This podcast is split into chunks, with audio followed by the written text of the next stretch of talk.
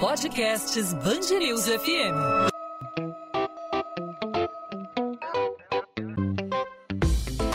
Dois às 20, com Maurício Bastos e Luana Bernardes.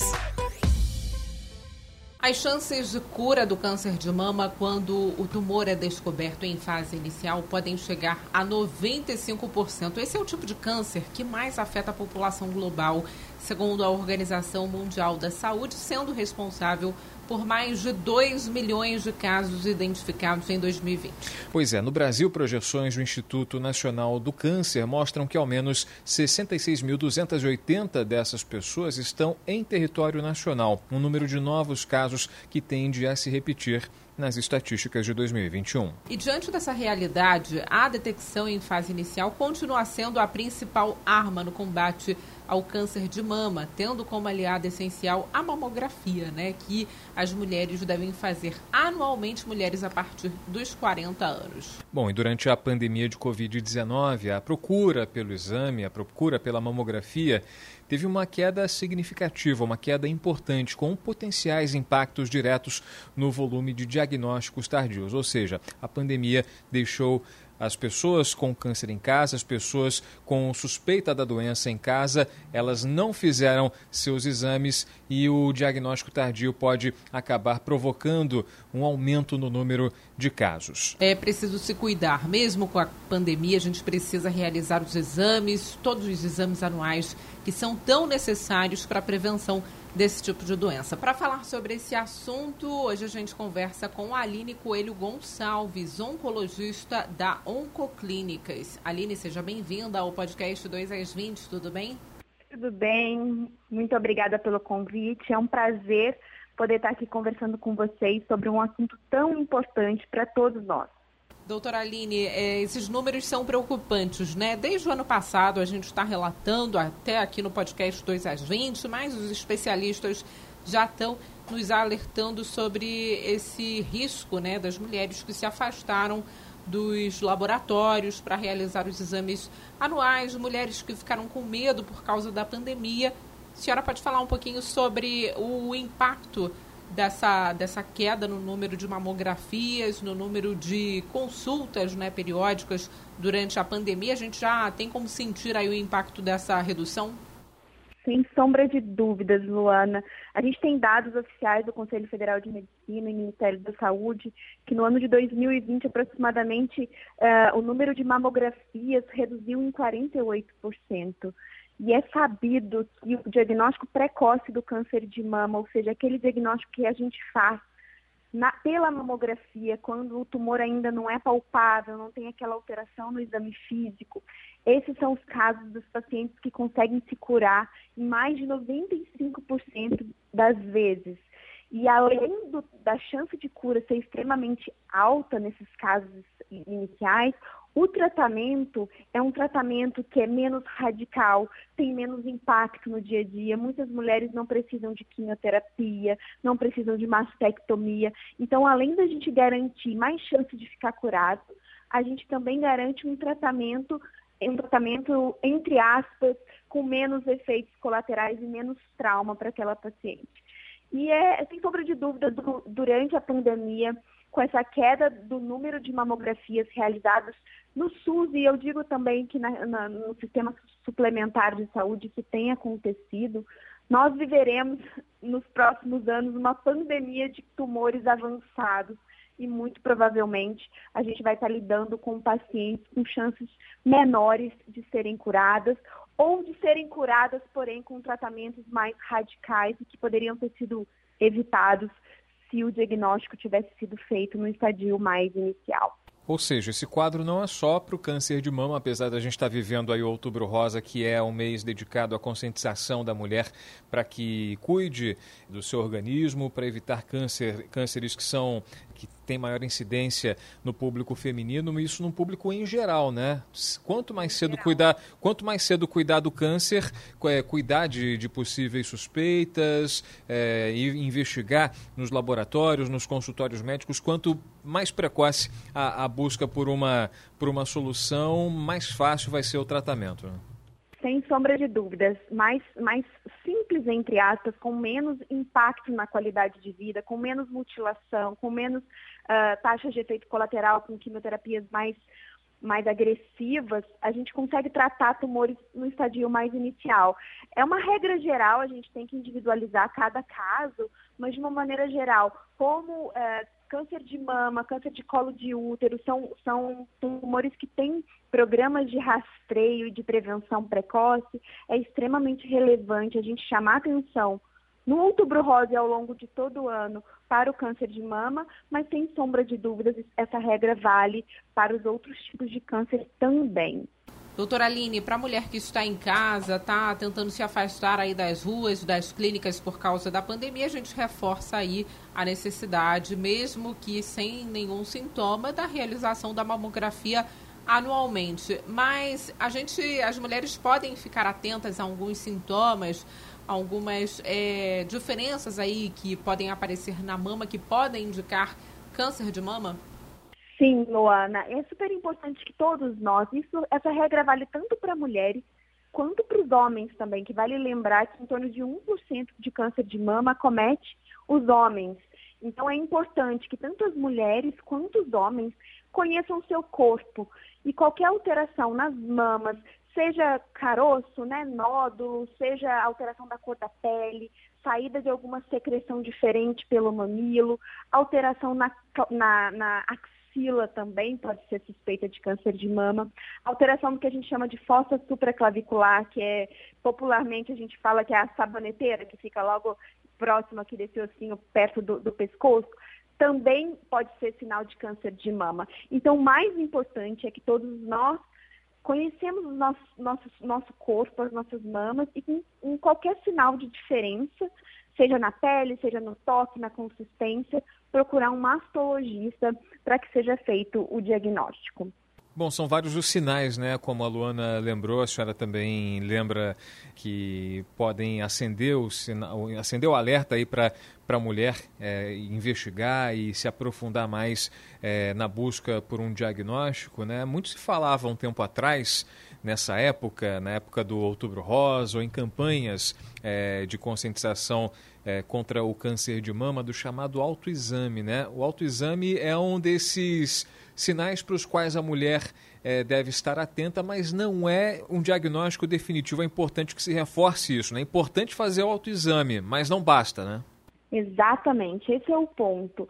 Muitas pessoas ainda insistem em achar que autoexame uh, substitui mamografia, substitui exame clínico. Não, o autoexame ele é importante sim. Ele tem uma técnica que é simples de se fazer. Ele deve ser feito é, nas mulheres que ainda menstruam, de preferência na semana depois da menstruação, e naquelas que não menstruam mais, que já estão na menopausa, a mulher deve escolher um dia, mais ou menos um dia do mês, tipo todo dia 15, e, e examinar, se autoexaminar na mesma época, porque a nossa mama ela, ela, ela sofre alterações ao longo do mês. Mas é extremamente importante que o objetivo do autoexame é a mulher perceber a alteração e procurar a ajuda do mastologista. E uma coisa importante, o câncer de mama, quando ele já é palpável, quando ele dá sintomas, ele já diminui aquela chance que eu falei para vocês lá do começo de mais de 95% de cura. Porque essa chance acima de 95% de cura são dos tumores diagnosticados pela mamografia, ou seja, aqueles tumores que não são palpáveis, que não têm muitas vezes sinais ao exame clínico. Por isso, a importância da mamografia e o alerta de que autoexame é extremamente importante, mas não substitui o exame médico e a mamografia. E como atingir agora essas mulheres que é, se afastaram né, do consultório médico, essas mulheres que perderam o hábito de realizar a mamografia anualmente? Como atingi-las? Qual o papel do governo nesse, nessa área? Eu acho que o, o, governo tem o seu papel, mas todos nós, como sociedade médica, como, como mídia formal e informal, a gente precisa alertar essas pessoas as clínicas que realizam mamografia, os consultórios médicos, ao longo, no comecinho da pandemia, estava todo mundo meio perdido, né, Luana? A gente não sabia como se comportar, como se proteger. Atualmente, com o avanço da vacinação, com os protocolos de segurança das clínicas dos hospitais, a gente tem segurança sim em chamar essa mulher, sai de casa, vai fazer o seu exame, porque isso pode salvar a sua vida. Então, eu acho que é importante esse boca a boca, a gente botar a boca no trombone, aproveitar o outubro rosa para fazer esse chamado, mas não deixar que em novembro, em dezembro, isso se esfrie. A gente precisa é, conscientizar ao longo do ano inteiro que é importante, não só a mamografia, mas os outros exames de rotina também. Aline Gonçalves, oncologista do grupo Oncoclínicas, com a gente aqui no podcast 2 às 20 da Band News FM, falando sobre as chances de cura do câncer de mama quando o tumor é descoberto em fase inicial. Lembrando que a gente está vivendo Outubro Rosa, mês de conscientização contra a doença. Doutora Aline, obrigado mais uma vez pela sua participação, pelas explicações, pelos esclarecimentos e até uma próxima oportunidade. Eu que agradeço, até uma próxima. 2 às 20, com Maurício Bastos e Luana Bernardes.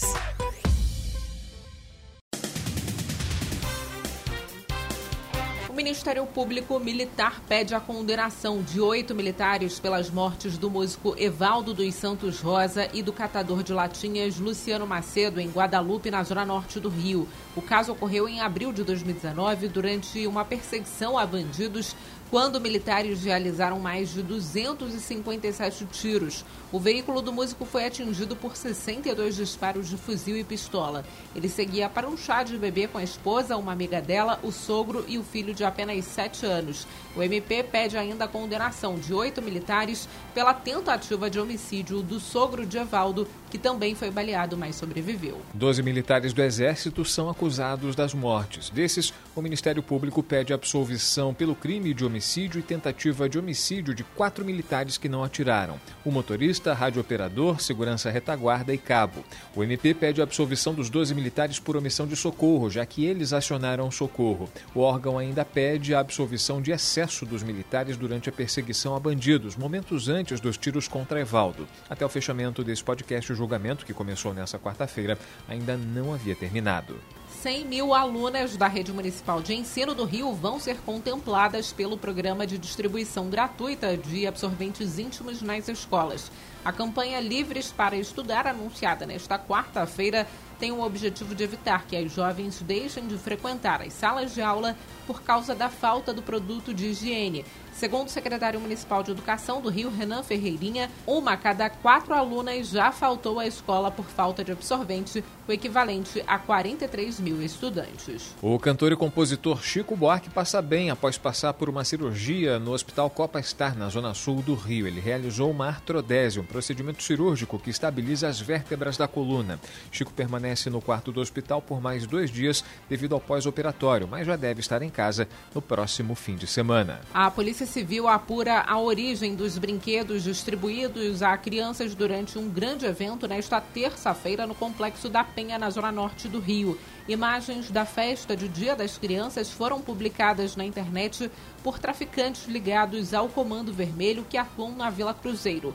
Parte deles tem contas nas redes sociais com fotos exibindo armas e drogas. Em outras postagens, moradores da comunidade parabenizavam o tráfico pela realização do evento que aconteceu em um campo de futebol da favela. Conhecido como corretor das celebridades e procurado há mais de um mês pela Polícia Federal, Michael de Souza Magno, investigado na Operação Criptos, vai ficar preso preventivamente no Rio. Ele foi preso nesta terça-feira em São Paulo, quando passava pela rodovia Castelo Branco, a bordo de um carro de luxo. Assim como Gladson Acácio dos Santos, dono da Gás Consultoria, Michael Magno já havia sido denunciado pelo Ministério Público por fraude contra o sistema financeiro nacional.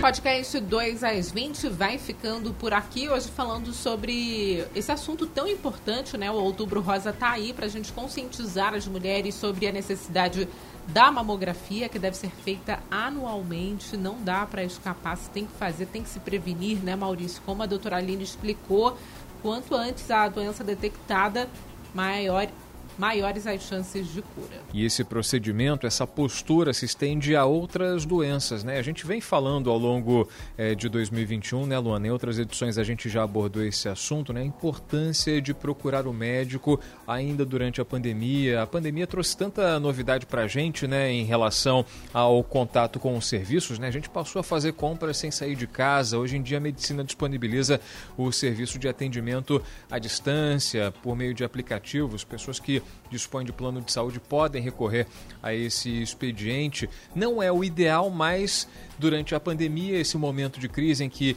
os contatos mais próximos devem ser evitados, as aglomerações também, os consultórios com, com pessoas é, esperando aí a, a, o, o, atendimento aí por parte dos médicos, né? A gente, a gente entende o medo de muita gente, mas é importante que as pessoas procurem um profissional para cuidar da saúde, especialmente nesse mês de outubro, o mês dedicado à saúde da mulher. Não deixe de procurar o mastologista, o especialista, não deixe de fazer a sua mamografia caso haja, caso o seu corpo Caso o seu corpo dê algum sinal, faça o autoexame, mas não deixe de fazer a mamografia. Bom, e a gente volta nesta quinta-feira com mais um assunto para você, ouvinte da Band News FM. Até lá você pode entrar em contato conosco pelas nossas redes sociais, dar uma sugestão de pauta. No meu caso, Instagram, Bernardes, underline Luana, Luana com dois N's, onde eu falo sobre a coluna de literatura aqui também da Band News FM do Rio de Janeiro e no seu caso, Maurício. Comigo você fala no arroba Maurício Bastos Rádio, mande sua pergunta, mande sua sugestão, sua crítica, fique à vontade para participar. Procure também as redes da Band News FM. Você fala com a gente não só no Instagram, como no Twitter, no Facebook, nas outras redes sociais, temos o nosso canal no YouTube, é só procurar Band News FM Rio, estamos aguardando a sua participação. A gente está de volta nessa quinta-feira, encontro está marcado. Tchau, Lana. Tchau, tchau, Maurício. Até lá.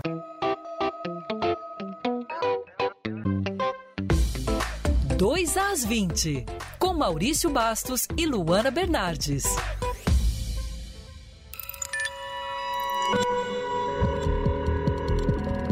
Podcasts Band News FM.